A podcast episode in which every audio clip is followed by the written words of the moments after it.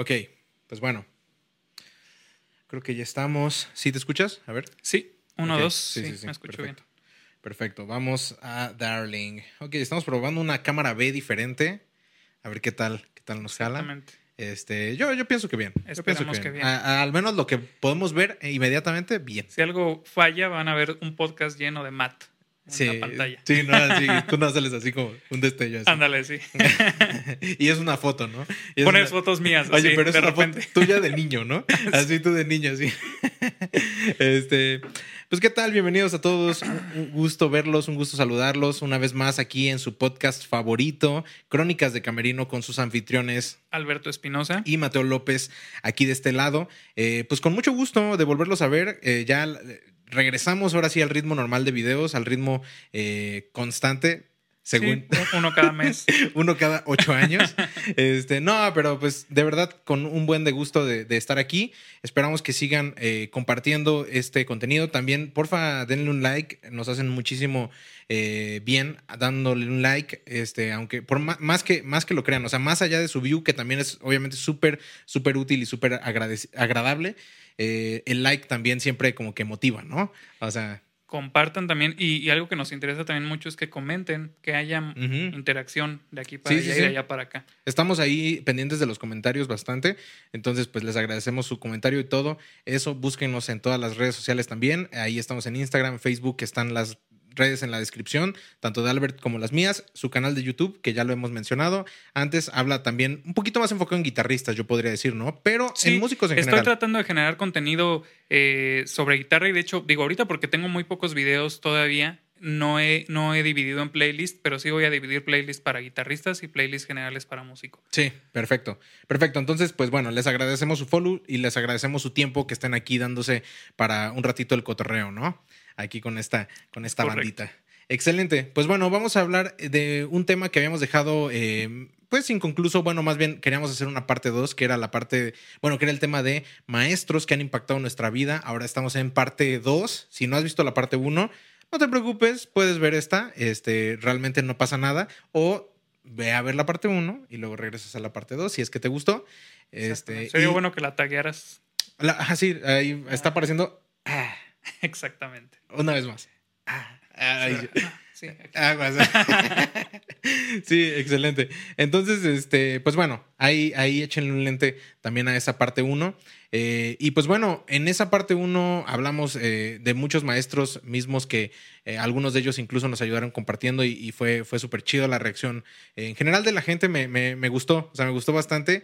Este, se me hacía un poco difícil pensar que, que, por ejemplo, que hubiera eh, como conexión o como hilación porque pues luego los maestros que le dan clases a unas personas o a nosotros no son los mismos que a otras personas y demás, pero creo que también valió la pena bastante el decir qué fue lo que aprendimos de esos maestros, ¿sabes? O sea, no solo como, hey, gracias por, por esto, eh, por tu tiempo y así, sino también Claro. como realmente aprendimos esto y aquello y, y fue como que una ronda de, de tips o de consejos eh, pues de la, de la vida en general, ¿no? que salieron de ellos y se terminan volviendo para nuestro público también. Exacto, sí, sí, sí. Sí, pues sí. Pues bueno, entonces vamos a comenzar con la parte 2. ¿Quieres, ¿Quieres comenzar? Yo empecé la, la vez pasada. Bueno, la parte 1. Ok, empecé. entonces no es un quieres comenzar, es un vas a comenzar. Bueno, empiezo yo si quieres. no, no sé. Arranco.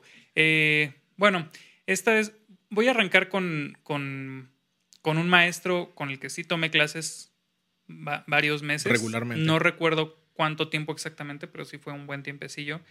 Y este. Y después me voy a ir con, con maestros que no fueron específicamente mis maestros de instrumento eh, o, o de, o mis maestros directamente, pero que me enseñaron, que fueron maestros de vida y en la música me enseñaron bastante. Claro. Entonces, eh, arranco con, con Francisco Rejón, Paco Rejón, eh, excelente guitarrista, Gran guitarrista. un guitarrista que, bueno, es, eh, mucha gente lo conoce eh, mucho porque trabaja mucho el jazz fusión. Eh, me parece que es como, como el género que él más ha desarrollado y más le gusta, creo yo, y por el tiempo que estuve con él fue lo que, lo que me, de- me dejó apreciar. Eh, bueno, lo que tengo que decir de él es que es en- así como hablábamos de David Rosas, que justamente a, los dos los conocí al mismo tiempo trabajando en este proyecto de MX Fusion. Me acuerdo mucho, eh, ah, bueno, hice el comentario aquella vez de que mencionaron, de que escuché al público decir qué buen guitarrista. Es raro escuchar a un guitarrista tan bueno, ¿no? Bueno, pues al igual que David Rosas, también Paco Rejón tiene una metodología, una pedagogía, una docencia impresionante. O sea, tiene, es, es el, el, primer maestro de guitarra que, que me toca ver que tiene dividida su, su, curso así por, con, un temario y todo. O sea, tiene una lista exacta así de qué es lo que voy a enseñar, temas que voy a dar eh, y además lo, lo, va actualizando todo el tiempo. O sea, él cada semana ve que funcionó un orden en sus temas, lo va dejando, ve que le funciona meter algo antes que otro tema y lo va cambiando. Entonces va actualizando todo el tiempo eso. Entonces, este, súper bueno eh, en, ese sentido. Eh, tiene la información, o sea, todos los conceptos los tiene así en, el, en la punta de la lengua siempre y lo explica como si estuvieras leyendo ya un, libro, ¿no? O sea, tiene una manera de redactar los conceptos súper clara. Este, y bueno, con este maestro, fíjate que ah, eh, me de, aparte de dejarme eso, que trato yo de aplicarlo así también con mis alumnos, este, me enseñó, aprendí muchas cosas de cómo analizar la música.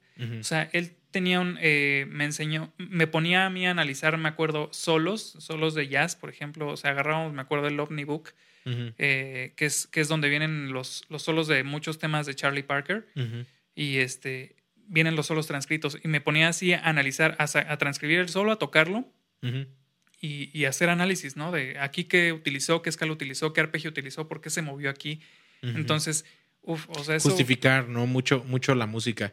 Que, que, justamente esa, esa parte de la música de repente la tenemos muy descuidada aquí en México. Eh, y hablo en general, ¿eh? A ver, hay, hay músicos justamente como Paco Herrejón que son maestros eh, con todas las, las definiciones muy, muy discernidas, ¿sabes? Muy desmenuzado ya toda la, onda.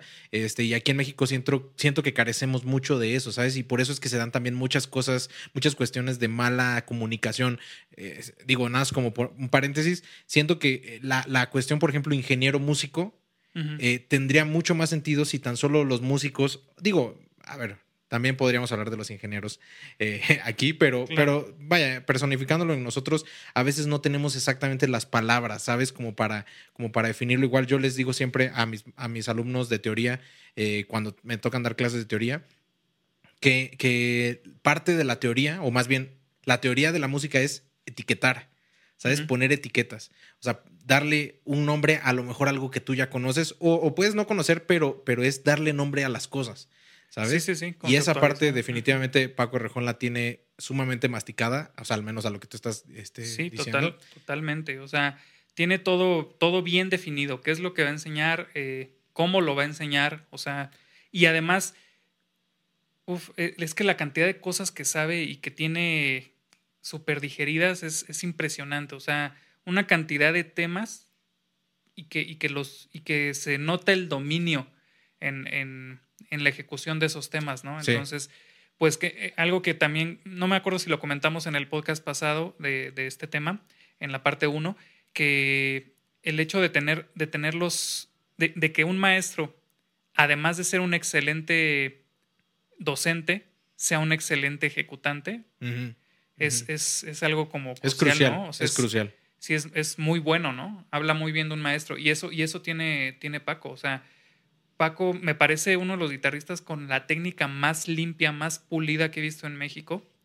este, es impresionante, o sea, porque lo he visto trabajar a, a, grandes, a muy grandes velocidades y este, o muy lento y, este, y muy melódico, muy, o sea, una técnica súper pulida, el sonido súper cuidado y, este, y es una persona que además es, es difícil es muy difícil que lo, que lo alcances, ¿no? Como alumno, porque es una persona que todo el tiempo está actualizándose, o sea, todo el tiempo está aprendiendo, avanzando, avanzando, avanzando, avanzando sin parar. Sí, y sabes qué, necesitamos más gente así, o sea, como, como conclusión a esto, eh, o sea, se me hace que necesitamos eh, mucha más gente apasionada, no solo de, de, la, del tocar, que es obviamente increíble y que, bueno, más bien, creo que todos los que entramos a la música nos metemos en parte por ello, por tocar, pero aparte, esta parte de, del saber, ¿sabes? De, del querer conocer cada vez más este, creo que es, o sea, una parte bien, bien, bien, bien importante y que muchos músicos, o muy, más bien muy pocos músicos, tienen eh, como en su mente eso, ¿sabes? Ese target. Eh, de, querer aprender, de, anhelar, entender mucho más a profundidad la música y de aparte no solo eso, sino de querer transmitirla a los demás, ¿sabes? Exactamente. eso está, eso está brutal. Sí, lamentable, digo, lamentablemente yo dejé de tomar clases con él porque, este, digo, fue un tema personal que yo sentí que no estaba aprovechando realmente los temas que estábamos viendo. Eh, fue cuestión mía y eventualmente quiero volver a tomar clases con él porque de verdad eh, ha sido un maestro que, su docencia me pareció excelente, me funcionó mucho a mí. Entonces, este, pues llegará, llegará a suceder, pero ahí está. Ese es perfecto, perfecto. No, hombre, excelente, excelente arranque. La verdad del capítulo, creo que también eh, para todo, digo, yo sé que Paco Rejón está dando también clases en línea, así como tú, este, y no sé si tengo horarios, la verdad es que yo no, obviamente no tengo nada de idea de cómo se maneja. yo tuve la fortuna de entrar con él muy pronto pero pocos meses después de que yo estuve con él, ya este, o sea, ya tenía fila de espera. Sí, exacto. se abría un horario y ya había una filota, ¿no? De gente esperando poder tomar clases con él. Entonces ya saben, primera opción, Albert, segunda opción, nah, es cierto. no, para nada, para nada. Este, la verdad es que eh, con cualquier maestro, y digo, eso, eso yo lo puedo decir, este, sin, sin ganas de, de sobre, sobre exaltar, sobre ni nada. O sea, cualquier maestro profesional y que pueda transmitir el conocimiento como Paco, como Albert, como muchos allá afuera, eh, vale la pena, eh, o sea, realmente meterte a clases. O sea, no creas que no tienen nada que enseñarte, no creas que, que por el hecho de que tú ya llevas tocando a lo mejor mucho tiempo ya estás del otro lado. No, la neta, siempre le puedes aprender algo a ese calibre de músicos y, y pues bueno, eso, eso es algo, algo bien chido. Pues bueno, perfecto. Eh, ¿Ya? Es correcto. Sí, sí, sí. Oye, Vamos contigo. querías seguir, ¿no? y ya, ya, ya. Este es mi podcast. Ah. ah. No, no, no. Adelante. Ok. Este, bien, yo el, el capítulo pasado cerré hablando de David Rosas y, y creo que en esta parte culminó el, el área este, de pues de aprendizaje académico en mí. O sea, yo sí tenía como que más, un poquito más organizadas ahí las personas que quería hablar, de las que quería hablar. Y en este punto comienzo con esta parte más callejera, ¿sabes? Que, a ver, igual de importante o a lo mejor hasta más, no sé. ¿Sabes? En, mi, en mi perspectiva, el, el cambio de, de alumno o de estudiante a profesional, creo que, y, y, también sin, sin sobredecir así como de, nada, ya estoy eh, perrísimo ni nada, o sea, pero, pero en, en, una onda real, yo sí lo sentí mucho en esta, en esta parte, ¿sabes? O sea, eh, y bueno, quiero hablar de tres personas así de un jalón, tres personas que las considero, obviamente, podría de cada una de ellas hablar cosas particulares y, y lo, lo, quiero hacer de una manera muy general, pero, pero la verdad es que también por el tiempo del podcast todo eso se hace difícil y, digo, no quiero hacer una parte así ya viejitos nosotros, parte 150. no, este, no. Entonces, eh, quiero hablar de estos tres porque me tocaron en el mismo momento. ¿Sale? Entonces, eh, son eh, Erika Rosas, empezando por las damas, Enrique Ríos y Lalo Montes de Oca. E, e, esos tres maestros eh, que yo considero de la, de la calle me tocaron en el mismo momento eh, y me tocaron porque entré a tocar con la Camouflage Big Band, eh, que también sigan ahí sus redes sociales, los vamos a dejar aquí abajo, y vayan a escuchar su álbum en Spotify, en el que tuve la oportunidad de grabar. Este, entonces, ellos tres, la verdad es que sí impactaron mi manera de, de, de percibir la música de una manera muy, muy, muy, muy, muy cañona. O sea, creo que también fortalecieron muchos temas que yo tenía muy débiles, ¿sabes? Tales como la lectura, por ejemplo. O sea, que aún saliendo de la carrera y aún ya habiéndole dedicado mucho tiempo a, querer leer mejor cada vez, o sea, creo que no leía nada todavía, ¿sabes? O sea, una vez que me enfrento con la vida real, ¿sabes? Porque también mucho, mucho que tenemos en la escuela muchas veces es que estamos abrazados por, por esta situación de tener partituras muy bien hechas, ¿sabes? O sea, los maestros eh, muchas veces se preocupan, y lo digo pensándolo, en, incluso encarnándolo en mí, se, se, preocupan porque tengas un material muy pulido, ¿sabes? Muy bueno. Sí. Que a la hora que salgas a la calle y de repente te enfrentas con la copia de la copia de la copia de la copia o con un papel escrito a mano. no te vayas de tanto, o sea, simplemente te acostumbras, por ejemplo, a leer un papel debajo Y sales y te ponen un master rhythm. Exacto, exacto. Muchas cosas que de hecho, digo, a lo mejor luego podemos hablar un poquito de eso, que yo creo que eso también te lo deberían enseñar en la escuela. Claro. Pero bueno, ese es otro tema. Este, pero sí, justamente eh, eh, todas esas cuestiones, por ejemplo, de Lalo puedo decir eh, el uso, el, el, uso profesional de las dinámicas. ¿Sabes? Yo siempre les digo a mis alumnos que yo tengo tres o considero tres pilares en la música, que son el tiempo, la afinación y las dinámicas. ¿Sale? Y en otro momento podemos hablar un poquito más de, de, cada una de ellas, pero luego se entiende, o sea, es muy fácil pensar en el tiempo como algo importante, es muy fácil pensar en la afinación como algo importante, pero casi nunca se cuidan las dinámicas. ¿Sabes? O sea, casi nunca eh, ves a alguien realmente preocuparse por las dinámicas y en el caso de Lalo Montes de Oca, no. Es que es lo último, lo último que muchas veces visualizamos, ¿no? O sea, nos preocupa tocar algo a tiempo, nos preocupa que suene afinado mm. y muchas veces eso es lo que termina diferenciando a un grupo profesional de un grupo sí. amateur, ¿no? Sí. Eh, ya cuando escuchas un grupo que, que respeta las dinámicas, sí. ya, ya eso te automáticamente te sube a otro nivel. Sí, no, y, y, y Lalo es una bestia en, en masterizar las dinámicas. Este, o sea, va, es que me encanta ese, ese punto en el que, o sea, el, el, la batería está tan abajo, pero tan abajo, ¿sabes? Que, y obviamente eso lleva a todo el grupo, o sea, toda una big band, a toda una orquesta, brother. Claro. O sea, la lleva a sonar tan bajito uf, que no, o sea, no sabes qué satisfactorio es. O sea, no solo el hecho de sonar una big band fuerte y sabes, oh, sabes todo puf, el golpazo, sino eh, también esa onda de de repente disfrutar los pianísimos y los saxos, ya sabes, así súper acolchonando toda la armonía. No, no, no. O los trombones, lo que sea. No, o sea, una bestia en cuestión dinámica. Obviamente es un baterista sumamente profesional. Eh, que obviamente cualquier baterista de, de, de, cualquier nivel podría tomar clases con él, eh, al menos en el tema de Big Band, y se llevaría un bonche de información increíble. Y ¿sabes? es que bueno, algo impresionante de Lalo es que además es una persona, o sea, como persona es, es un pan. O sea, es una persona súper dispuesta a compartir, una persona súper amistosa uh -huh. y este, o sea, excelente persona y excelente músico. O sea, se combinan súper bien. Y yo digo, las veces que he trabajado también con él, uh -huh. de verdad se disfruta, es con los de uno de los bateristas con los que más he disfrutado tocar, porque sí, se escucha el estilo que toques se escucha a ese estilo uh -huh. y se escucha a un nivel súper profesional. Sí. Sí, sí, sí. Y, en el caso de, eh, bueno, eso es en el caso de, de, Lalo, y en el caso de Enrique y Erika, eh, he tenido también toda clase de experiencias eh, muy, muy, muy, muy buenas y muy padres todas, la verdad. Erika eh, siempre abogando, yo creo, hasta cierto punto por, por mí, y vaya, porque yo le he visto abogar por muchas otras personas, ¿sabes? O sea, con Enrique, que a veces es un poquito más visceral, un poquito más, eh, ¿sabes? Sí, más, más duro, ¿no? Más, más firme, más, y quiere que suene todo bien, y quiere, y, y vaya, seguramente muchas veces abogó por mí. Y, y, digo, nada más quiero contar una, una experiencia que tuve con Enrique, eh, que, que, me pasó en un, en un show, de mis primeros shows, eh, pues, un poquito masivos. Este, fuimos a, a, hacerlo a Cancún, creo, o a Playa del Carmen, algo, algo ahí. Este, y, y yo estaba súper emocionado, ya sabes, como que empiezas a pensar, ay, estoy en otro nivel, toda esa onda, ¿no? Claro. Y en eso este, llegamos al escenario, yo traía ya la mayor cantidad de la chamba del, del, del archivo, al menos leído una vez, ¿sabes? En la Big Band normalmente da, te dan los, los, papeles en el ensayo, uh -huh. los recogen y luego te los vuelven a dar en el show. Claro. Eso es bueno, al menos aquí en México, eso es como normalmente se trabaja cuando vas a, a, a trabajar a Big Band. Ajá.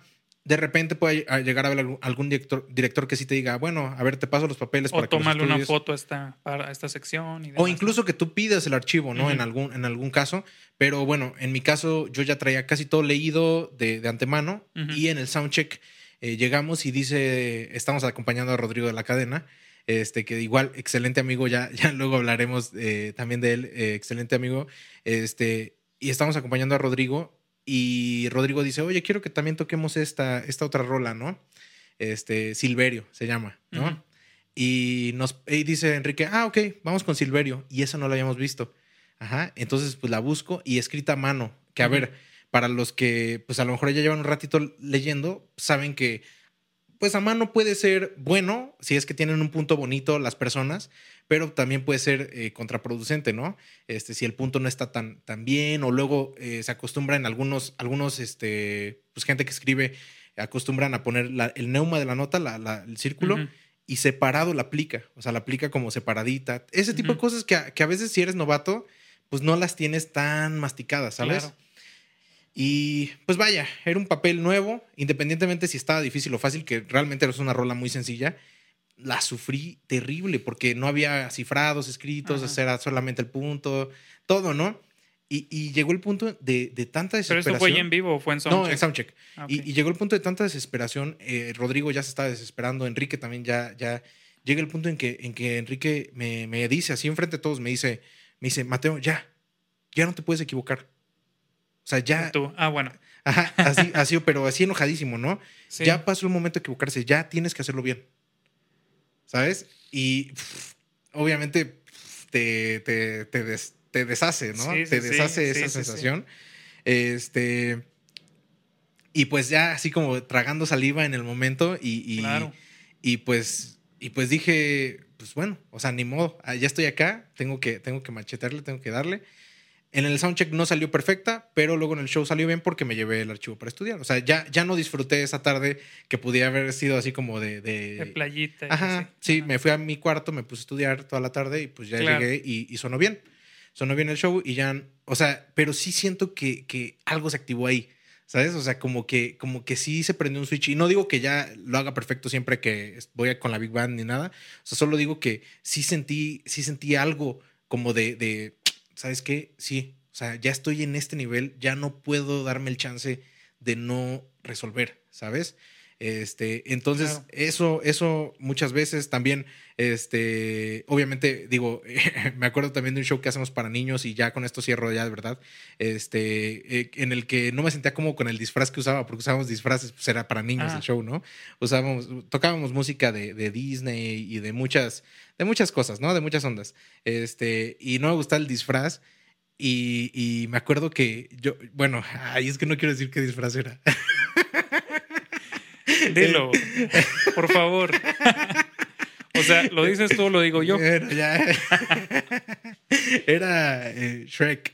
Shrek, el, el, ogro. Sí, sí, sí. Este, a ver, todo bien con la película Shrek. Me, me, gusta. Me gusta la 1. Ajá. Este, pero el personaje Shrek yo lo, lo, odio, se me hace chafísimo el personaje Shrek, neta, se me hace del asco. Eres, eres porque, team burro. ¿eh? Eres del team no, burro. No, soy team, no sé, soy team otra cosa. no, no, no, se me hace bien chafa Shrek porque es un vato así súper pesimista. Digo, obviamente la vida, pues, los traumas que tiene, todo, ¿no? Claro. O sea, eh, no es que no entienda la psicología detrás del personaje, pero, pero es que se me hace un personaje bien, oh, bien Sí, sí, sí. Así que yo, o sea, que yo no quiero usar un disfraz de Shrek, vato. Sí, no te identificas para nada. Para nada, para nada. Y aparte tampoco soy tan fan de la película. Sí me gusta, pero dos, tres nada más. Entonces, eh, pues ya, era Shrek y todo. Y, y, todos me vieron que estaba pues molesto, ¿no? así sentadillo, así en mi silla, así todo molesto. Y, como Shrek. Y me acuerdo que Erika llegó y me dijo, y me dijo, no, pues para el otro, para... ah, me dice, ¿qué tienes, Matthew? ¿Qué todo, todo bien? Y que y yo, pues, sí. y, ya, y, que llega otro amigo que se llama eh, eh, Charlie Carlos Domínguez. Eh, saludos al buen Charlie. Saludos, Este, llega ese cuate y, le dice, es que está enojadito porque es Shrek. Echándole así. Sí, sí, sí. Limón. Y yo, no, no, no, para nada. Ya sabes, ahí como que queriéndote hacer el maduro cuando realmente es una situación de completa inmadurez. Sí, sí, sí. Claro. Ay, no. Aparte, no tocamos nada de Shrek, ni siquiera. Ah, no, sí tocamos una rola de Shrek, ya me acordé. Ah, bueno, X. X. El punto es que eh, siempre ahí abogando, me dijo, no, pues para el otro show ya te traigo otro, otro disfraz y que quién sabe qué. Y ya me cambiaron, ya ahora soy Mickey en esos shows. Lo cual, obviamente, pues Mickey pues, súper roquea, todo súper chido. este, pero bueno, sí. Eh, no, y vaya, podría contar mil experiencias que he tenido con los dos también. Eh, con Erika muchas veces nos tocó echar shows a quinteto este, en su grupo, en su, en su quinteto. Eh, y también fueron experiencias bien chidas. Eh, la verdad es que te digo, de los, de los tres, de Lalo, Enrique y Erika, que yo los, los tomo como un estandarte y realmente hablando de la Camouflage Big Band como todo un, un eh, legado ya, este, sí, sí lo considero una parte de mi formación que sigue siendo súper, súper, súper importante, ¿sabes? Sí, elemental. Acotando un poquito lo que comentabas de Enrique, eh, que justo que te hizo ese comentario de ya, ya no te puedes equivocar, ¿no?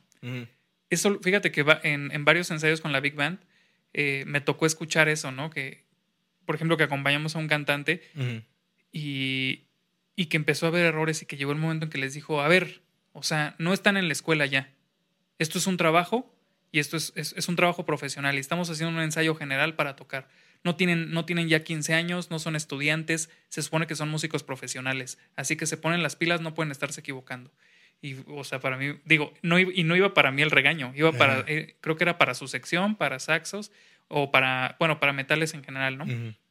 Y este, sí, me, me, quedé impresionado, o sea, dije, esto, esto es lo que lo hace, lo hace director, ¿no? O sea, el, el poder poder transmitir y poder ser firme también. Sí. Este, para, para transmitir algo así, ¿no? Sí, sí, sí, cañón, cañoncísimo. Y, y también, eh, digo, como, como a lo mejor un, cierre, un consejo final. O sea, creo que aquí en México mucho del, de las personas que se dedican a dirigir tienen como que de repente esta onda de, de ser muy rígidos en algunos momentos. Y, y, la neta es que hay que aguantar vara. O sea, ¿sabes? O sea, hay que aguantar vara. A ver, algunos les, les, sirve el refuerzo negativo, a otros no. A mí definitivamente sí me ha servido. O sea, y, no, y no diría que, por eso no diría que, que, o sea, que hay que hacerlo o que sigan, eh, ¿sabes? O sea, ese, ese, ese, estilo no es, no es solapar ni nada, pero sí es decir, si ya alguien te está, o sea, siendo firme contigo, tú también aguanta vara y también, ah, di, órale, sí, tengo que, tengo que ponerme a las pilas. Sí, claro. ¿Sabes? O sea, no reaccionar de... Ah, sí, o sea, puedes ser, puedes puedes reaccionar de las dos maneras. O sea, hay quienes reaccionan de una manera y quienes reaccionan de otra. Sí, sí, sí. Y ahí te cuento el final de cada uno. O sea, exacto. Ahí se ve. Eh, justo voy a, voy a tocar ese tema un poquito, pero primero voy a pasar por otro maestro. Con esto concluimos con. Con Camouflage Big Band, Enrique Ríos, Erika Rosas, Lalo Montes de Oca. De verdad, a cada uno me hubiera gustado darle su lugar eh, así muy, muy, muy por encima, pero pues el tiempo. Sí, claro, exactamente. Este, bueno, yo voy a tocar precisamente el tema también maestros de, ya en la chamba, en maestros de, de, de la calle. el, el, primero que voy a, voy a mencionar a dos. El primero que voy a mencionar fue mi primer jefe en la música, ya trabajando profesionalmente, por así decirlo. Profesionalmente porque el grupo sí era profesional, yo no. Yo, toda, yo, yo empezaba a estudiar música, ya llevaba como cuatro o cinco años tocando líricamente la, la guitarra. este, entonces empezaba yo ahora sí a estudiar en forma y él me dio mi primera oportunidad. Este eh, se llama eh, Hugo Jiménez. Un saludo, Hugo. Víctor Hugo Jiménez Cruces. Y eh, justamente él me dio mi primera oportunidad porque era un amigo de la familia. su mamá era, era, su mamá y mi abuela materna eran mejores amigas de muchos, de toda la vida, ¿no? Entonces nos conocíamos de toda la vida y él tenía su grupo de eventos, un grupo versátil, tiene todavía el grupo, grupo Milenio, y, este, y me dio la oportunidad de trabajar, de empezar a foguearme, como se dice, en, en, la música. Y me acuerdo que incluso mi primer, mi primer este, evento, de todo lo que se tocó en cinco horas, solamente toqué yo lo de rock and roll, porque era el único que sabía tocar, que medio sabía tocar. Y me acuerdo que, por ejemplo, me decían, este, va, no rompas más, que es así una canción eh, que se toca en todos los clásica, ¿no? Que te la debes saber sí o sí. Y el tecladista me volteaba a ver, y me decía, son estas notas, o sea, es esto lo que tienes que tocar, ¿no? Y yo no podía, o sea, estaba en pañales. Pues Hugo Jiménez me dio esa oportunidad y, y, me fue enseñando mucho sobre la marcha. Me acuerdo que me decía en ese entonces, tú tienes que llegar el, el momento en que entrenes tanto tu oído que si dicen va tal canción, por decir algo, una, una cumbia, y no la conoces, tú empiezas a escucharla y lo primero que captas es la tonalidad. Y, este, y ya empiezas en el primer verso y en el primer coro empiezas ahí medio masticar cuáles son y te puedes equivocar, pero en la segunda vuelta de la canción ya la tocas como si te la supieras. Y yo decía, ¿cómo, cómo puede eso pasar? O sea, ¿cómo puedes tocar una canción que no conoces en la primera vez que la escuchas? ¿no? Se me hacía algo imposible, se me hacía algo hasta ilógico, ¿no? Sí. Pues sucedió. O sea, llegó el momento en que sí entrené tanto el oído que pues somos capaces de hacer eso, ¿no? Y, y, este, Y pues él, él fue maestro tanto en eso, me, me enseñó mucho a trabajar, por ejemplo, ritmos, ritmos latinos, porque también acá como yo no sabía eh, cómo meter la guitarra en géneros que no, no, siempre lo llevan, como es la salsa, por ejemplo, no siempre llevan guitarra, o la cumbia no siempre lleva guitarra, él, él me empezaba a enseñar cómo me enseñó a tocar el guiro, me enseñó a tocar la guira, me enseñó a tocar el guache, este, o sea, shakers en general. Eh, y a veces, incluso yo a la par estaba estudiando percusión afroantillana y de repente él me pasaba, me decía, échate esta en la conga, ¿no? Por ejemplo. Y este, de hecho, él me dio mi primer clase de música, me la dio él, me él, era, él, él es baterista y me enseñó a tocar, eh, eh, me iba a empezar a enseñar batería. Yo nunca tuve una batería, entonces él me dio como dos o tres o cuatro clases de batería al principio, este, cuando yo era un niño, ¿no? Y este, entonces, pero bueno, no seguí por esa línea.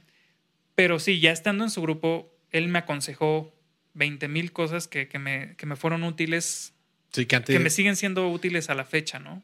Sí. Entonces, este, muy padre porque la verdad es que sé que lo hizo, eh, que me dio la oportunidad por la amistad que, que teníamos y, este, y, y, y, lo aprecio mucho y la verdad es que creo que también lo supe aprovechar. O sea, él, él mismo me decía, tienes que estudiar para llegar a, a lo que quieras hacer, ¿no? O sea, sí clávate con el estudio para que no siempre tengas que dedicarte, pues, o, tengas que ver la música como un hueso, ¿no? Como un trabajo, y, sino que puedas desarrollarte en la música en lo que tú quieres hacer con la música, ¿no?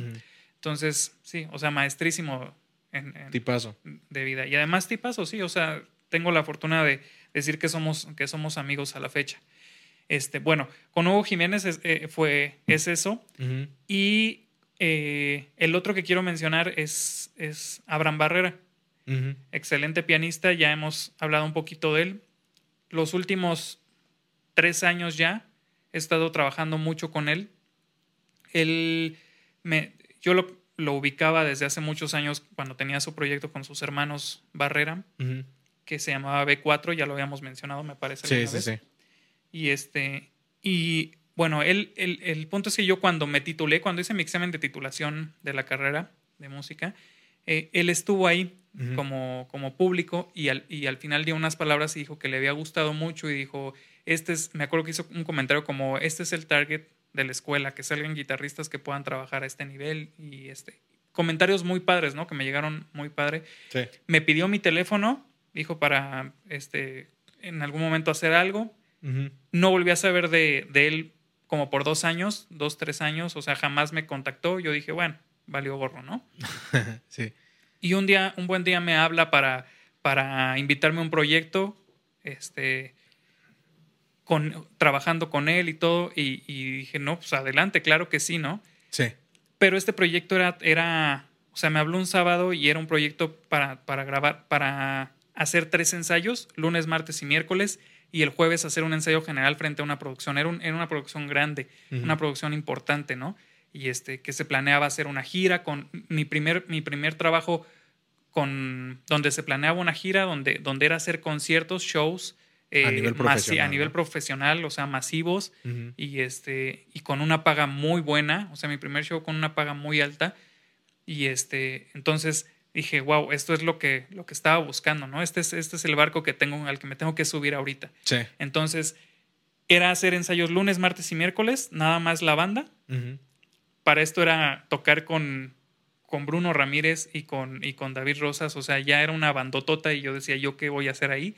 Este, y, y era así montar en tres días, lunes, martes, miércoles, y el jueves hacer ensayo ya frente a la producción, ¿no? Un ensayo que además iban a grabar entonces, este, para esto, el, el, show, incluyendo muchos medleys y todo, era montar en total 69 temas diferentes. Entonces, fueron ensayos kilométricos, así de muchas horas, y ensayos donde en el primer día, este, Abraham, hubo, llegó el momento del ensayo en el que me dijo, no toques, no toques, nada más escucha. O sea, de que lo que yo estaba haciendo, pues no iba como con el concepto que él tenía en la cabeza ese día, en el primer ensayo, yo salí, eh, yo ya te lo había platicado, Sí, sí, pero sí. yo salí súper cabizbajo, o sea, salí derrotado, así dije, Ala. no, no sé qué hago aquí, o sea, soy una basura, no tengo el nivel para tocar aquí, o sea, de que Abraham de plano me dijo no toques.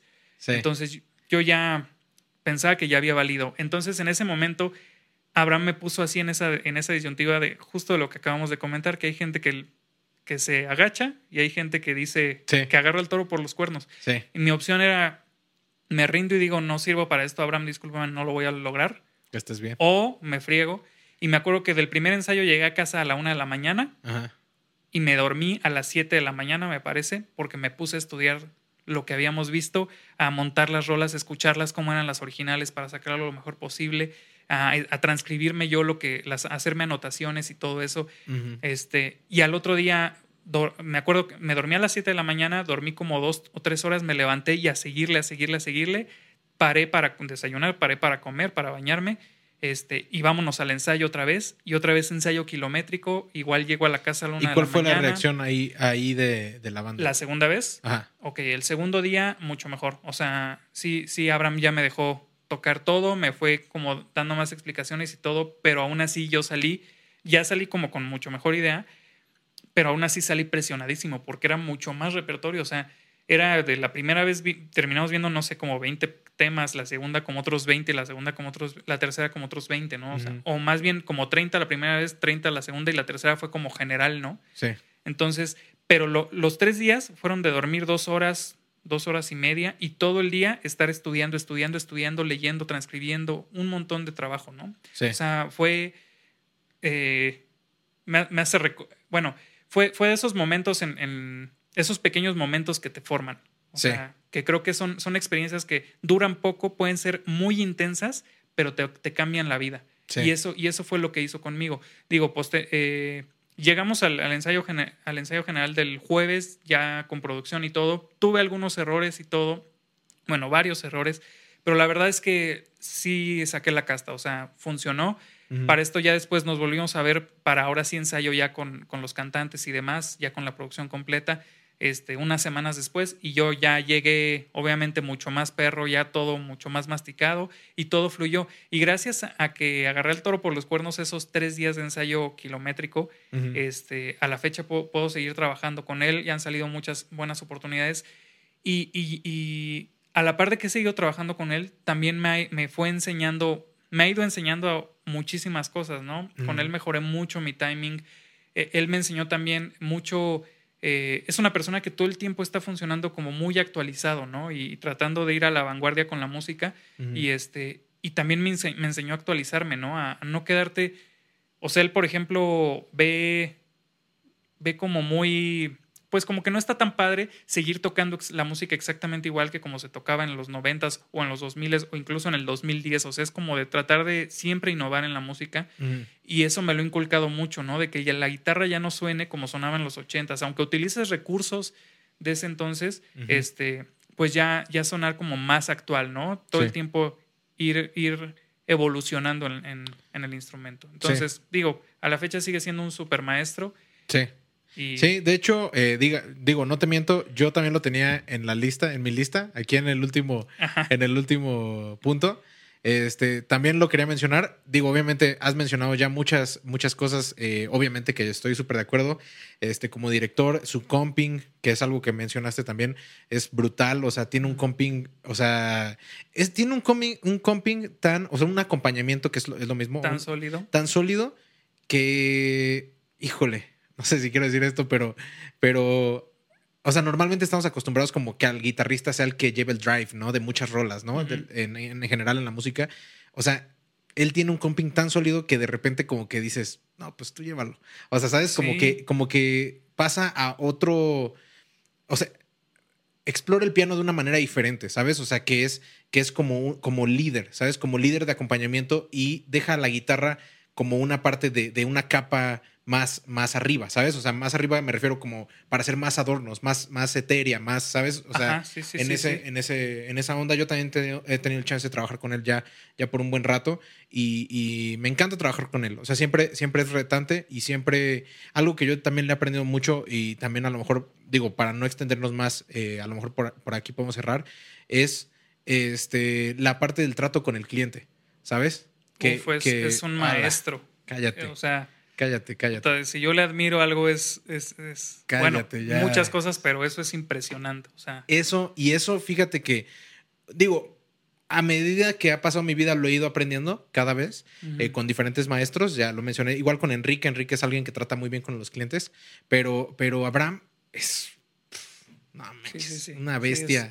o sea, sabe, sabe qué decir siempre. Me, me tocó en un ensayo, eh, digo, no vamos a mencionar artistas ni nada, este, pero me tocó en un ensayo que me acuerdo que estaban el, el cantante, a quien estábamos acompañando, y eh, pues una persona que lo acompañaba, que era un pariente, ahí vamos a decirlo, para no decir más, ¿no? Un pariente. Y pues el cantante pues estaba como que empezando, todavía, todavía no tiene tantas tablas y demás. Y su pariente le dice a Abraham, oye, pero en, en el show, ah, Abraham ya nos había dicho que teníamos que traer todo de memoria para el show, ¿no? E, esa fue su premisa. No, por favor, vayan, se la aprendieron de memoria porque seguramente en, el show va a ser de memoria y demás. Eso fue a lo mejor un día antes o horas antes, no sé. Este, y, y, en ese momento le pregunta a este señor, el que iba acompañando al, cantante. Le dice, oye, pero en el show van a traer partituras. Y ponle que, o sea, con base en lo que ya nos había dicho, yo hubiera dicho, no, pues va a decir que, que no, ¿no? O sea, que todo de memoria. Y en eso que dice, que dice, o sea, que se, se, queda callado, yo creo que un par de segundos y que le dice, sí, sí, claro, claro, claro, que se vea que, que traes músicos de nivel. O sea, cambió la jugada ahí en el momento y fue así como de, wow, ¿Qué, qué, sí, todo eso, como a veces, a veces se tarda en responder. Es que sabe leer a las personas. pienso que está analizando así. Claro, vato. Claro, claro, claro. Está leyendo al público y está como que viendo qué quieren que les responda y les responde justo lo que quieren oír. O si no les responde lo que quieren oír, les responde de, de una manera en la que, o sea, en la que quiere, o sea, en la que los quieren llevar a un camino mejor, ¿sabes? sí, o sea, el poder de convencimiento que tiene. No, está bestial. Está bestial. Eso entre muchas otras cosas, obviamente, no me, no me quiero extender más. Un, un excelente, eh, también, ¿sabes qué, qué, me gusta de él también? Solamente igual como para ir, como para ir cerrando. Este, me gusta mucho que es muy, es muy recto en, en la onda de, de, los pagos, ¿sabes? O sea, como que, o sea, si hay más lana, no te va a decir que hay menos, ¿sabes? O sea, eh, digo, y, y, esto lo digo a lo mejor un poquito en queja a, a muchos pues, caimanes, como se les llamen. Eso es lo que debería hacer. Claro, siempre. claro, claro, claro. Pero digo, es tan común. O sea, a lo que voy es que se preocupa mucho porque el músico se sienta cómodo con el salario que está ganando. claro. ¿Sabes? Entonces, eso, eso también es parte muy importante de una sana convivencia laboral Claro. Y, pues sí, también eso, eso le ha aprendido bastante. Es un excelente eh, director. excelente director. Siempre ve por el bienestar de, la banda. Eso, eso también podría decir. Bueno, eh, pues sí, pues creo que aquí vamos cerrando. Eh, ya nos extendimos demasiado. Yo creo que dejamos los consejos para un siguiente capítulo. Oye, ¿siguió grabando la otra cámara? Porque estoy con... ah, sí, mira, perfecto. Sí, sí, es que estamos probando en la cámara B, ¿no? Sí, sí. sí. Este, no, pues yo creo que aquí podemos ir cerrando. Este, ya, ya se habló bastante. Y, pues vaya, de nuevo, eh, simplemente agradecer. En esta parte 2 estamos como cerrando este tema. Digo, podríamos hablar de muchos otros maestros, seguro, pero estamos cerrando este tema y abiertamente queremos decirle a todos nuestros maestros, eh, independientemente si hablamos de ellos o no, eh, muchas gracias porque todos nos han dejado muchas cosas importantes y pues que evidentemente han surgido, han surtido frutos en nuestra vida profesional hoy en día y lo seguirán haciendo pues hasta que hasta que Dios nos dé la vida, ¿no? Claro, no se pueden mencionar a todos. No, no, no, no sería imposible. programas, pero de todos, de todos, de verdad hay, hay aprendizajes. Entonces, pues bueno, sigan apreciando a sus maestros, sigan sacándoles todo el jugo, porque digo, esto ya es para, obviamente, no para los maestros, sino para los que somos alumnos todavía, o sea, los que son alumnos, este, sáquenles todo el jugo y, perciban también, sean buenos en discernir eh, qué partes positivas le pueden sacar a uno y qué partes positivas a otro. No se enfoquen en lo negativo, porque es, más sencillo ver los errores que ver los aciertos, ¿sabes? Entonces no se enfoquen en lo negativo y más bien traten de darle la vuelta y decir, ah, ok, a este no le puedo aprender esto, pero le puedo aprender esto otro, ¿sabes? Y creo que, creo que por ahí va. La onda. Es correcto. Vientos, pues síganos en nuestras redes sociales, por favor, compartan el video, pónganos en, la descripción si han tomado clases o si han tenido la experiencia de, de alumno maestro con alguno de los que hablamos o cuéntenos de sus maestros también, cuéntenos de los que ustedes han tenido y, pues sí, qué, qué, aprendizajes les han dejado y vamos a estar ahí leyendo en los comments y comentando más al respecto. Pues bueno, eh, sigan las redes de Albert, sigan mis redes, sigan el canal YouTube, todo, este, vean los otros videos, den like, por favor. Y pues estamos aquí. Alberto Espinosa. Y Mateo López. Y esto fue Crónicas de Camerino, su podcast de música y mucho más. Y esperamos verlos aquí pronto. Nos vemos. Nos vemos. Chao. Y así fue como nos saltamos el tip del...